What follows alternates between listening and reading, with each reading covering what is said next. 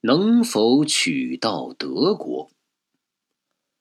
瑞士是处于意大利、法国、德国和奥地利的环抱之中。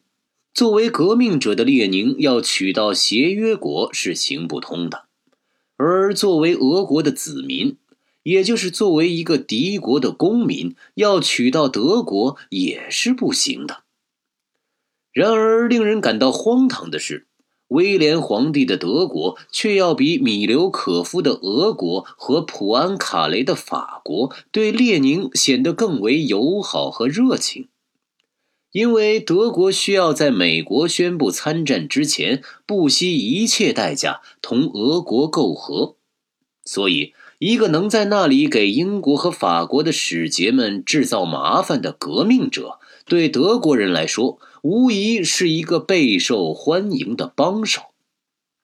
但是，列宁以前曾在自己的著作中对威廉皇帝的德国进行过无数次谴责和抨击，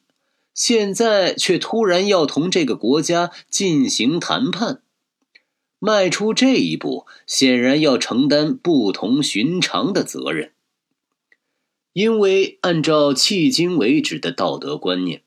在战争期间得到敌国军事参谋部的允许进入并通过敌国的领土，这无疑是一种叛国行为。而且列宁也清楚的知道，这一行动从一开始就会使自己的党和自己的事业遭到诋毁，他本人将要受到嫌疑。以为他是作为一个受德国政府收买和雇佣的间谍被派到俄国去的，而且一旦他实现了自己的立即媾和的纲领，那么他将会永远成为历史的罪人，指责他妨碍了俄国取得真正的胜利的和平，所以。当他宣布说，在万不得已的情况下，他将走这条最危险、最足以毁坏名誉的道路时，不仅那些温和的革命者，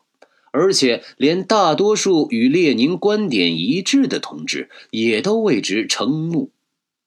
他们急得不知所措地说：“瑞士的社会民主党人早已在着手谈判。”争取通过交换战俘这种合法而又不刺眼的办法，把俄国革命者送回去。但是列宁知道，这将是一条多么漫长的路，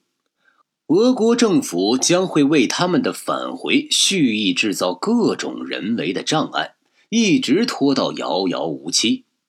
而现在的每一天、每一小时都事关重大。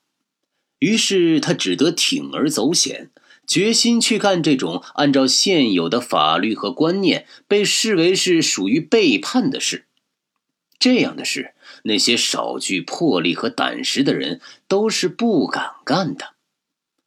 但是列宁却已暗下决心，并且由他个人承担全部责任，同德国政府进行谈判。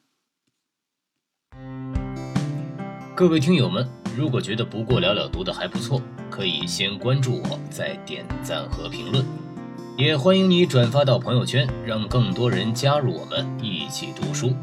最后呢，不过了了还要特别向打赏过的听友们说一声，谢谢你们的支持，我会继续给大家提供更多的好节目、好声音。